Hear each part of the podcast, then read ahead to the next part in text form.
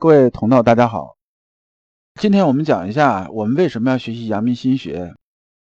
对于很多啊，特别是普通人来讲的时候，有很多人都属于那种什么状态？说，哎，别人学我也学。那学它究竟干什么？学它对我们生活究竟有什么帮助？对我们的人生究竟有什么帮助呢？很多人啊是没有很细的去想这个问题。今天呢，老刘把这个事情讲一下。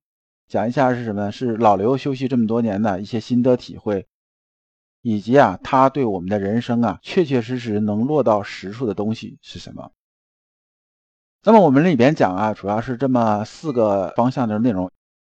一个是普通人啊，我们的人生问题是什么？那么阳明心学对一般修身人来讲的话，它有什么帮助？对呢，我们在职场、在管理、在谋生呢，这里边呢，它有什么帮助？然后再就是对我们的家庭和人际关系，它有什么帮助？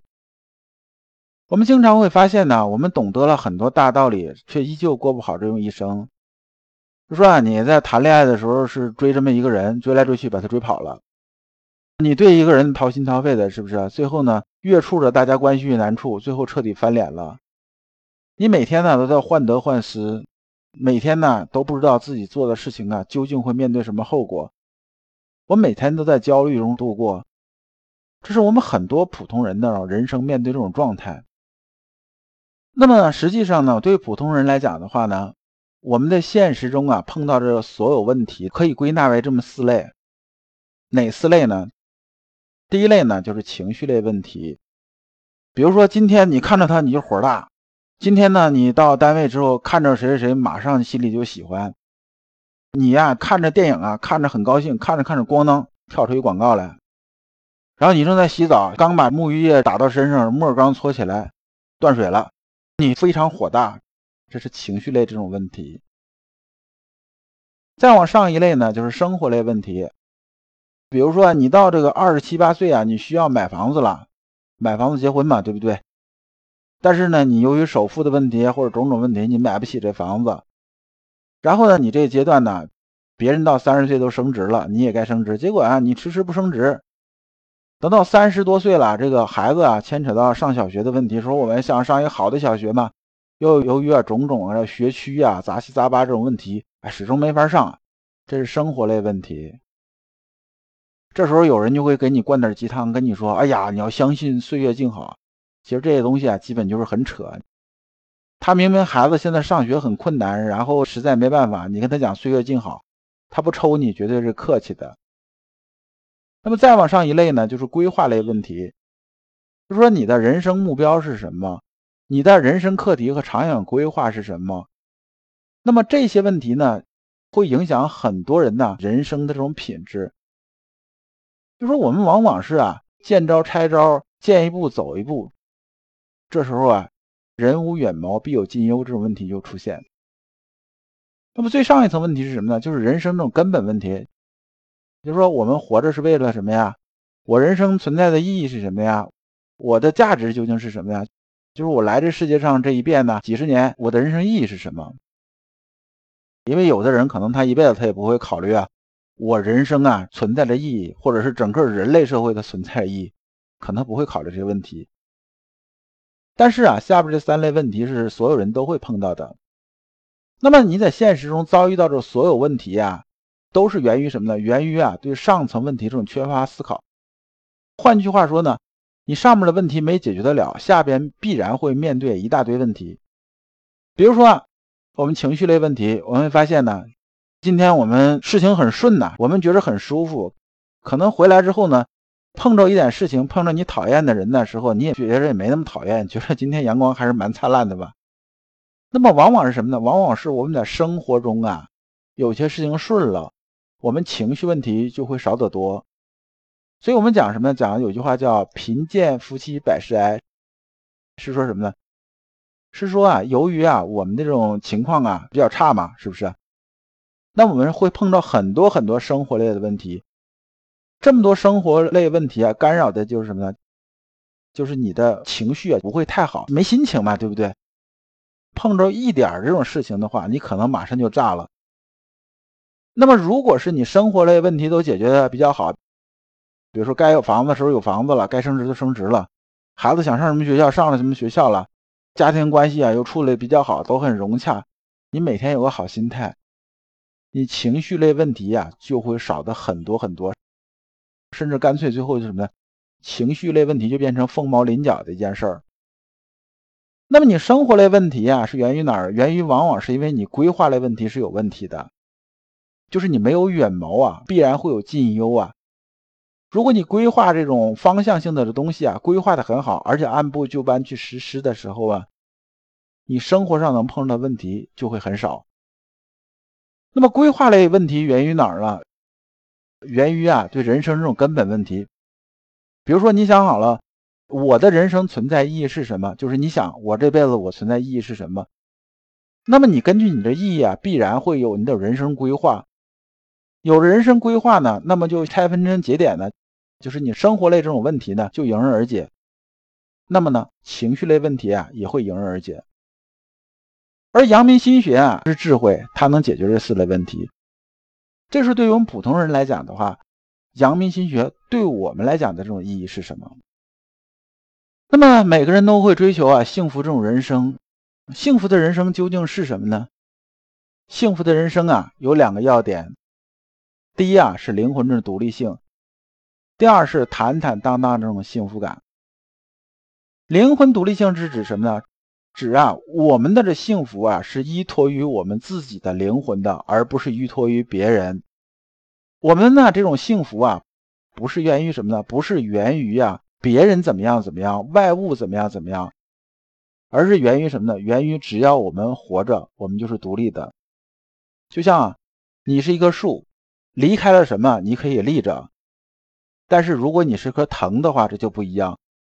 你缠着一棵树的时候啊，你可以登得很高，可以怎么样怎么样，但是突然这树倒掉了。那么你只能趴在地上了，所以这是灵魂的独立性。坦坦荡荡这种幸福感是指什么呢？是指啊，我们发自内心的这种幸福感。孔子弟子里边有个弟子啊，叫颜回啊。颜回啊，单食嫖饮居陋巷啊，人不堪其忧，回不改其乐。意思是说呢。像颜回这种人呢，就住在这种贫民窟里边呢，每天这吃不上喝不上的，生活条件很差呀。别人都觉得说，觉得哎呀，这种人生还有意义吗？这种人生啊，是多么悲催呀，多么怎么着怎么着，就是发愁啊。人家总得过点好日子嘛。但是从颜回这角度，他认为什么？他就是什么？从心里来讲的话，他没拿这东西啊当太多的这种事儿。然后呢，他每天呢是开开心心的，就拥有啊坦坦荡荡这种幸福感。那么这两点呢，很多人是做不到的，甚至有人一件也做不到。那么如果你一件都做不到的话，你这个所谓这种幸福感呢，就是你这种人生这种幸福呢，永远是一种什么状态呢？随机状态。这一分钟你觉着还幸福，下一分钟马上你就觉着很难受。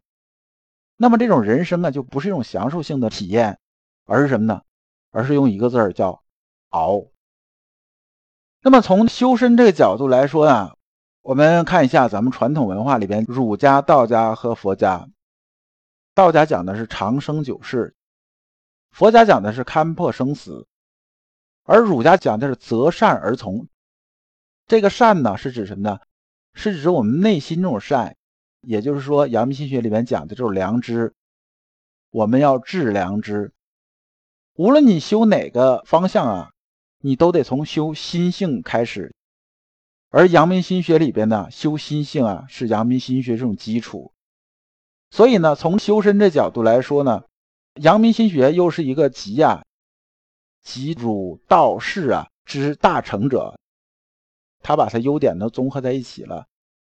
所以你入这个门之后啊，即使啊你将来啊再修往别的方向走，对你来说啊也是有足够帮助的，而且呢。我们阳明心学里边呢，对于修心性这个方面，它讲的是什么呢？讲的比较浅白，而且呢，它讲的是比较务实的，没有太虚的东西。那么对于管理和职场来讲呢，就是对于我们谋生来讲，它究竟有什么帮助呢？我们阳明心学啊，是教我们换个角度看世界，分清臆想和客观世界。它是有助于让我们判断呢什么样是更接近事实真相的。